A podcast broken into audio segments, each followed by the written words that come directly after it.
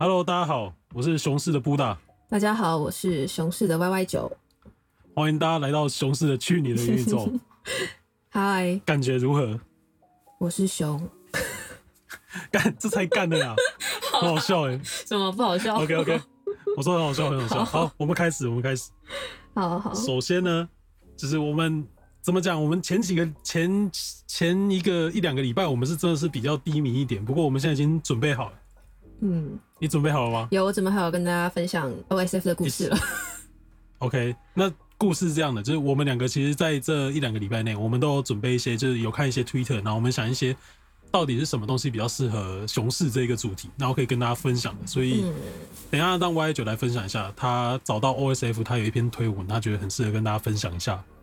好啊，那我现在就来跟大家分享一下这篇贴文。那首先呢，我就其实先做一个总结。它整个总结其实是说，buy the dip，就是在逢低买入这个部分。好，那我们开始说故事喽。那一开始，其实 OSF 其实是在银行当交易员。那他在这段这段期间呢，其实是以做空来获利，但是因为借贷的成本很高，所以在等待的时间其实是稀释掉他获利的利润，所以其实也没有赚到什么。不过其实。他也已经很厉害了，因为在逆势的市场中还可以有不错的成绩，真的是要拍拍手。不过他其实这样做，其实除了就觉得呃，可能自己证明自己是做对的事情，但是他同时也发现他其实也是在做不对的事情。那为什么是这样呢？他其实有说到说，在二零一八年二月的时候，那些逢低买入的人，在二零一九年的时候。获利却比他这样非常非常积极的交易，然后获利多的更多，所以其实最后他理解到，他只需要在对的时间点做多，然后持有就可以比之前有更好倍数的获利。其实我有印象，就是当时一八年啊十二月的时候，比特币大概就真的是大概在三千左右吧，那时候很痛。然后一九年的时候又回到大概一万三、一万二、一万三，就一九年的六七月的时候，大概就在一万二、一万三。所以，我可以理解说，为什么他会觉得说，在这样时间点去逢低买入的时候，然后就可以赚到比很多平凡交易者更高获利，然后而且又很轻松，因为你只要买，你就放着，你都不用太去管它，点几个键就可以获利很高。对对对，所以这这对他来讲，可能当时我当时会觉得说，哎，那那是不是这样做比较好？会有一些想法。好，你继你继续。好，其实这样来到了二零二零的三月，那时候他正要开始做多的时候。Covid 就爆发了，所以他其实在这段期间损失了一些钱。当时他觉得完蛋了，不过他有一天跟着老板一起去喝酒，然后他的老板在喝完一口酒之后就说：“这次一定是最大的逢低买入时间点。”那他其实自己知道他老板这样说是对的，可是经过他的研究之后，他又发现他研究的行业的前景并不是那么的看好，所以他又再一次去做空了。他当时以为他做对了，因为他其实有。在某一些公司上面赚到一些些利润，可是他后来发现自己其实蛮蠢的，因为他虽然赚到了那间公司的利润，可是他错过的是更多逢低买入的标的。然后他的老板在这段时间用疯狂的在低点扫货，最后又赚了很多钱。哎，布达，你有印象吗？那个时期？你说 COVID 吗？COVID 时期吗？哦，那时期超可怕的，就是比特币不是本来在你看啊，我们刚刚不是讲到他一九年六七月的时候大概在一万三吗？然后二零二零年三月又跌到三千，就是，而且而且可能是我这样讲哈，可能三二零二零年三月，就是还没真的爆发的时候，COVID 还没爆发的时候，它大概就是在一万块，然后爆发短短的一个一个礼拜内，就是可能就几天两三天三四天时间内，它就跌到三千块，嗯，这超可怕的，啊，这对很多人来讲就绝对是完蛋了完蛋了的那种心态，大大大，大概就就非常可怕。我觉得比现在可怕多了。理解，所以其实，在整个 COVID 年度，他本来应该可以用更不努力的方式去赚到两到三倍的钱，可是他因为没有在关键时刻这样做，所以他非常的懊悔。你就说，就是 COVID 那时期可能跌到三千块，你只要在那时候再买一下，然后你都不用管，然后你又什么都做对，因为到，因为我们都知道，二零二零年三月 COVID 之后。啊，美国量化宽松就开始，然后就开始印钱了，然后很多东西都开始涨，所以大概就是那种心态吧，大概明白。非常懊悔的心态，然后就这样来到了二零二一年的五月，加密市场又再一次崩跌，他这次告诉自己他不能再错过了，所以他当时把所有的资金拿去买以太坊。不过他也说到这边，其实是他那时候是鼓起非常大的勇气，因为他觉得说很像有那么一丝丝的感觉，跟他说好像是把钱丢到水里这样子。不过他现在看来，只能说谢谢当时的自己啊，怎么没有买，没有买更多的以太坊？但布达。你也是逢低买入的人，那你懂那个心理状态吗？要不要跟大家分享一下？肯定懂啊，因为我当初我以太坊我也是真的是在很呃恐慌的时候慢慢越跌越买的。可是因为在当下你就会发现说，比方说因为我是以太坊是从大概五百美金我开始往下买，然后你就会发现说，哎，你今天买的钱，然后你下个月看，哇，那个那时候用币安嘛，币安账户的总资产就越来越低，越来越低，你一直买它就一直少，一直买一直少。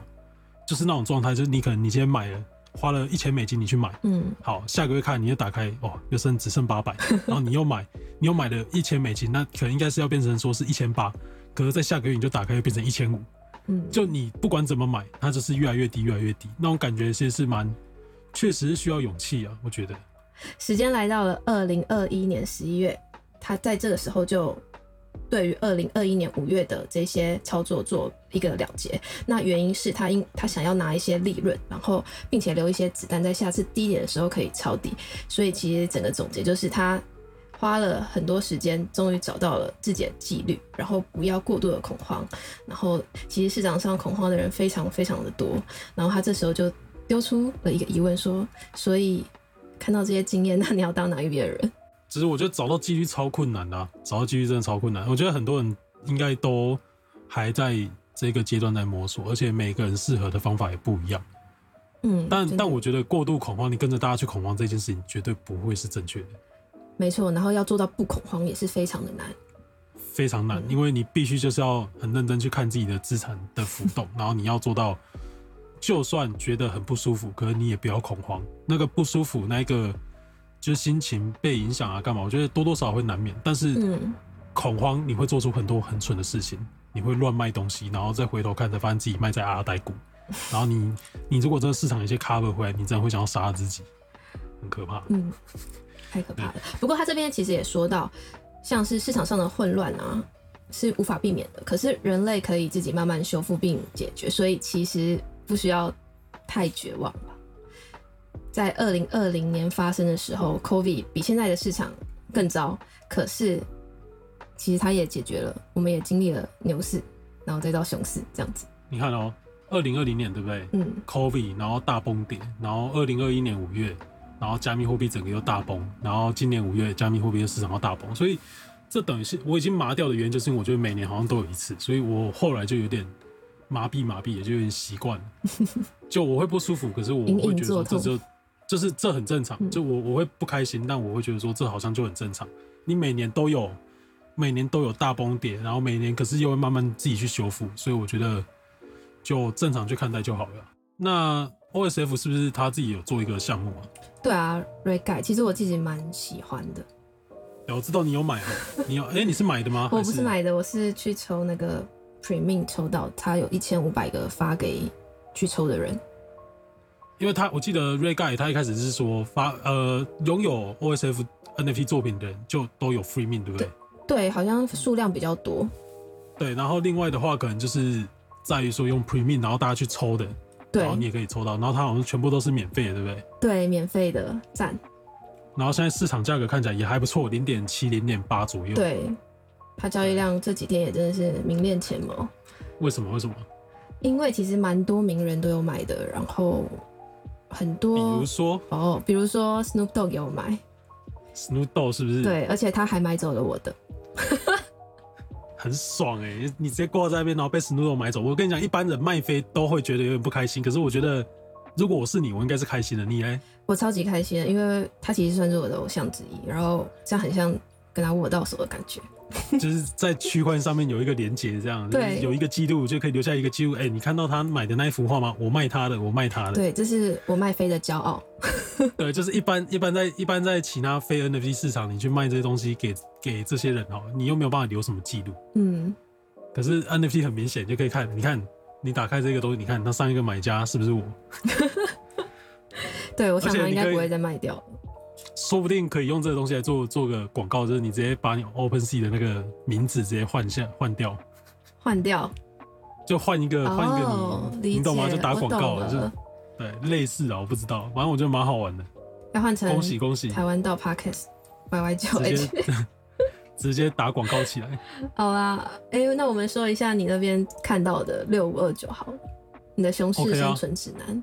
对我这边，我我也是看了六五二九的一些东西。因为六五二九，大家圈子里面应该大家也都知道，他是一个很棒的一个就是大收藏家，然后他也常常发表一些很赞的言论，所以我就看到这一篇，我觉得他比较像是熊市生存指南，所以想要跟大家来分享一下。首先第一点就是说，他觉得，哎，我们在这个时期可怕的时期，我们要检视自己的心理状况、情绪、压力跟生活状况，你要先确保一切都没有问题。如果有哪些地方是因为这个市场有问题，你要先去做处理。然后不要过度去看重自己曾经的 all time high 的一个资产数字，因为那东西有点不现实，而且那个东西会去阻碍了你现在去思考你应该怎么做这件事情。所以你要根据目前当下的状况来做决定。然后也因为我们没有办法去预测未来会怎么发展，所以你必须去想一下每一种状况可能你会怎么做应对。比方说，如果市场上涨，你会怎么想？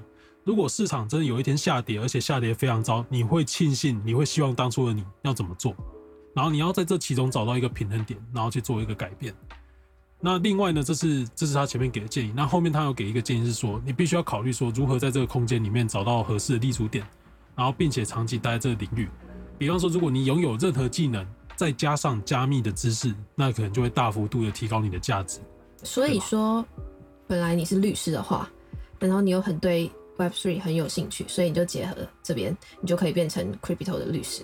然后有更好的发展，这样子。没错，没错，这也是我们目前可以看到很多状况。比方说，如果是有 crypto 知识，在你本身你是一个作家或者你是一个记者，嗯，你就可以结合这两者专业，然后让自己变得更有价值。然后我们可以看到那个 Cool K 那个盗反猫的那个拥有者 Andrew，嗯，他本身他就是一个记者，然后他因为对 NFT 很有兴趣，他就变成说是一个专门在报道 NFT 的记者。然后这样的一个机会，让他在这个行业里面有很大的发发言空间跟。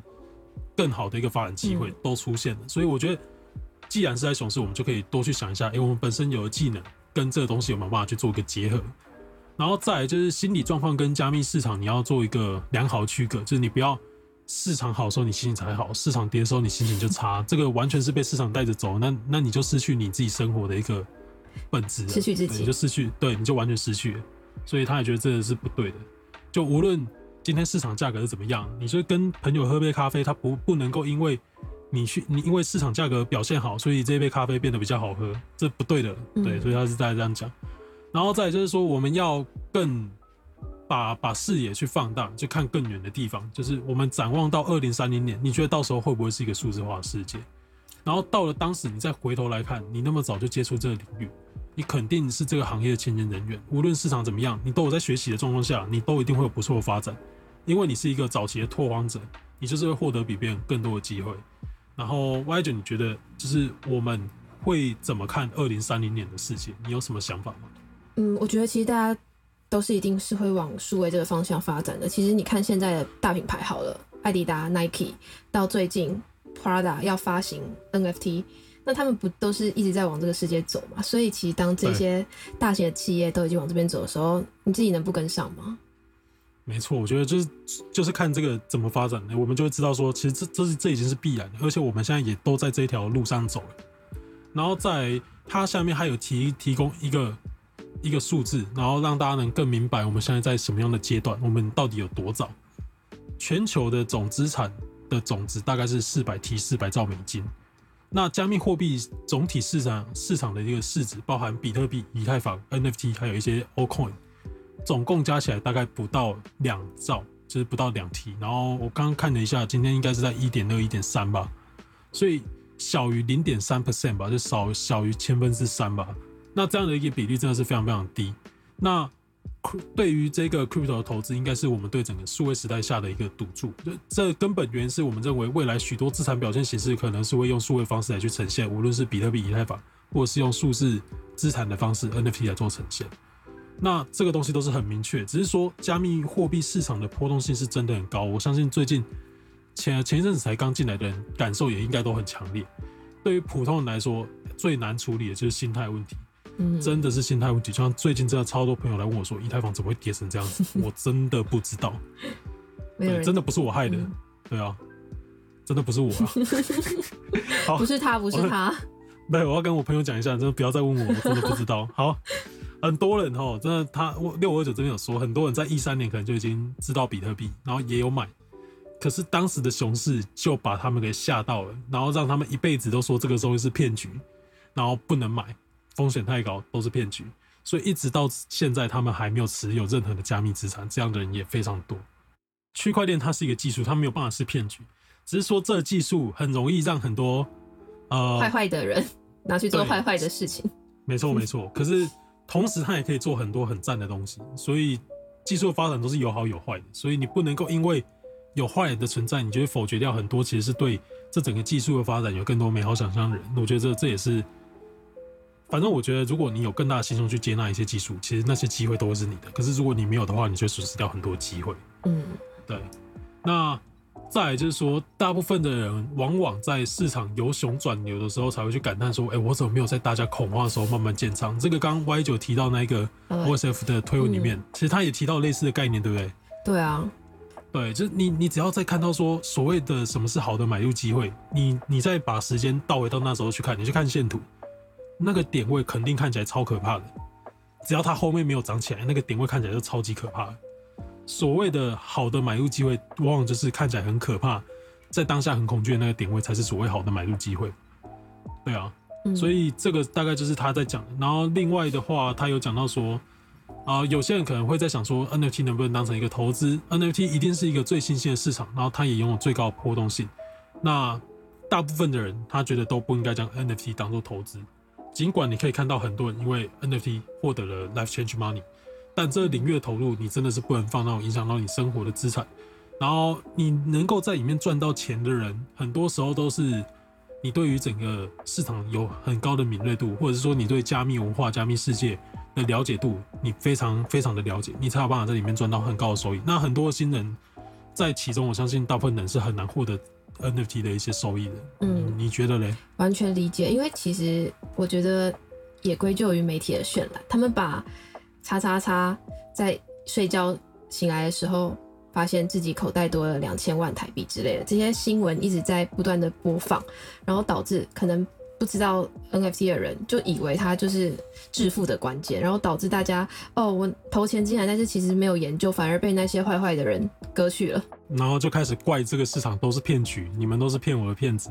没错。可是这前提，我也必须要去讲说，就是大家其实其实我相信很多在这领域里面待久的人都会听到一句话叫做 “do your own research”，就是做你自己的研究，你要对你自己的资产负责。可是我觉得往往这方面的。新手比较缺乏这样的观念，就是通常在在跌的时候，你都会想要去找一个人来为你负责。可是你真的是需要学着为自己的资产负责，这对对，这对大家都有好处的，真的。对啊。好，那再也就是说，我们都对 crypto 未来是非常看好的，只是那个看好的时间维度到底是具体是多长？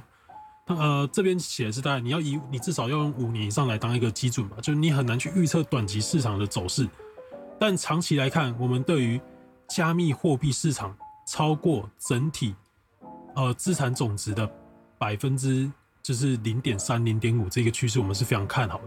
所以，如果我们是玩的是一个长期的游戏的话，我们就可以获得一个最高的胜率，因为我们我们看的是比较长，我们看的是这个数字呃资产化的这个过程，未来是数位生活、数位世界的这样的一个发展的话，这就很明确。所以我觉得大家看你要走哪一条路，然后我们这边大概分享了大概就是 OSF 跟六五二九的推文，然后来让大家做一个参考了。对啊，希望大家变成熊的时候也可以跟我们一样蛮开心的。我们其实上个礼拜心情有稍微受到影响吧，但是现在我们应该已经好蛮多了，主要是更用更好的心态去面对了。因为你生活还是要生活，你不要真的因为一些市场的好或坏，然后你让自己真的是就是。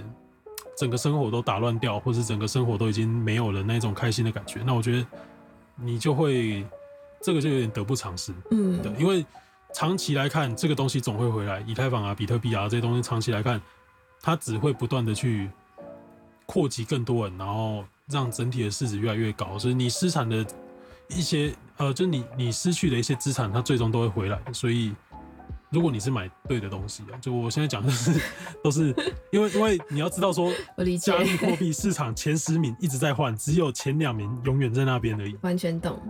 对我没有办法跟你讲其他的怎么样，可是比特币它有一万个项目，所以对你要挑对东西很重要。对，你你要挑对东西啊！我不是说任何都不要恐慌，就是如果你觉得你的东西撑不到那么久，那你可能真的是要做个考虑。除非你跟我一样，对于我手上很多图我都很喜欢，然后就算他们变成壁纸，我会觉得哎，我本来就买他们来当做当当成壁纸吗？对啊，那壁纸好贵哦。有些东西可能本来打打算买，就是因为他们好看，然后想要有，然后所以价格涨跌我不管的，那个是另外一回事啊。对啊，而且这其实我觉得买 NFT 的一个最大关键就是买自己喜欢的东西，其实是蛮重要的。对啊，所以大概今天就是跟大家分享一下，我们熊市应该要怎么去面对这样子。然后另外可以有有一个东西，我我是最近才看到，就是以太坊，我们都在讲以太坊 merge，以太坊升级嘛。嗯。然后以太坊研究员 Justin 那日前在 Bangless 的会议上有提到说，他觉得难度炸弹希望能够在八月之前发生。那我昨天又有去看了一下以太坊的那个呃 r o b s t o n 就是它的一个测试链，好像也开始在 merge，就是已经有相关的事情在做测试，所以我觉得好像快发生了。那不是说发生之后一定会涨，只是说呃以太坊 merge 之后，对于以太坊整个通缩还有减产的效果是有非常大的帮助的。这个东西大家可以再关注一下哦。嗯，然后最后面大概今天今天的节目大概就这样子。如果喜欢本节目的话，也可以追踪我们的 Instagram 哦，账号是 twdao 打 podcast。感谢大家收听，我们下次再见，拜拜，拜拜，各位拜拜啊，拜。